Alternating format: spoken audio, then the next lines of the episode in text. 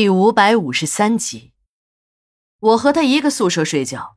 如果不是我先睡着，那我就只有听着他的呼噜声看天花板了。我也很困，就想躺在沙发上休息一会儿。可我这个想法还没来得及实施呢，刘姐便从外面跑了进来，对我说：“哎，快快快，起来，起来看看，咱们这儿来外国人了。”刘姐这没头没脑的一句话，把我给整懵了。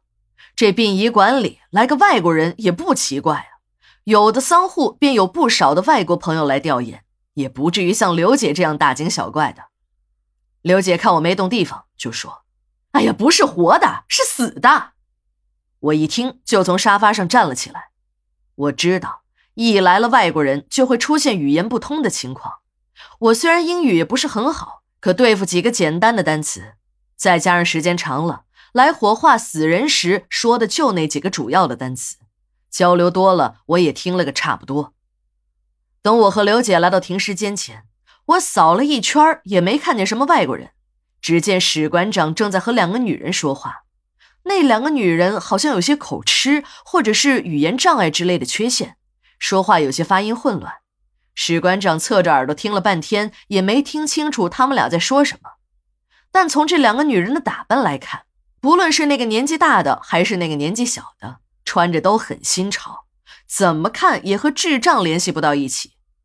我又到停尸间看了一眼，那个外国人的尸体就躺在停尸床上。我看了一眼就敢断定，这个死人一定是个日本人。果然，刘姐说：“啊，我看过护照了，这是个日本人，叫什么川鸟一郎来着。”我赶紧纠正说：“人家那叫川岛，不是什么川鸟。”刘姐就说：“哎呀，不管是川岛还是川鸟，总之不是什么好人。这个川鸟是一家日本独资工厂的工头，平日里称呼中国工人为支那人。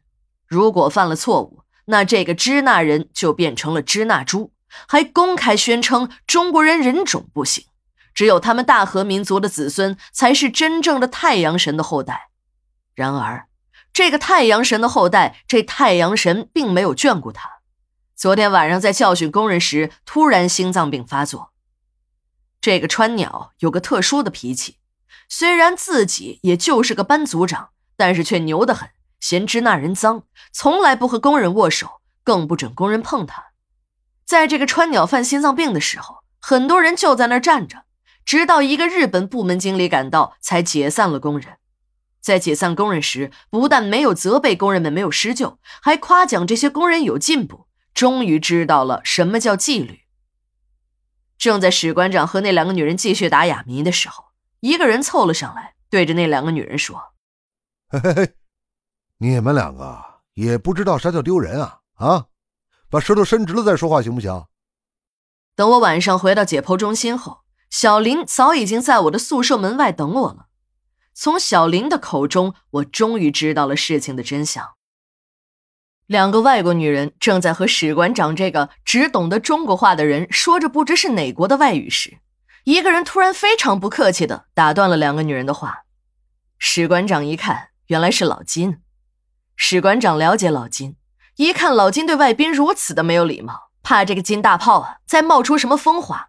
如果真的得罪了外宾，再给殡仪馆带来什么外交事件，那可就麻烦了。赶紧阻止，老金啊，这两位女士啊是外宾，你说话要客气一点，别犯浑。去，到值班室去啊，别在这儿给我添乱。哈哈哈哈哈哈！哎呦，哎呦！还没等史馆长说完呢，老金一阵哈哈大笑，一直笑得猫着腰，捂着肚子打转也没有停下来。史馆长一听，这老金的笑声不对呀！哎，老金，你不是哪儿不舒服吧？咋笑成这个样子呀？你就别在这让外宾见笑了。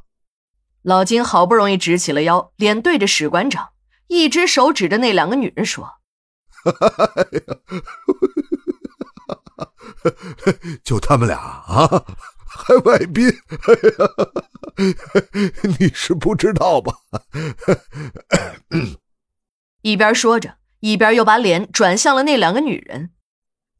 你们俩自个儿说啊！你们俩算哪门子外国人？就在老金说话间，那两个女人向着老金凶了起来。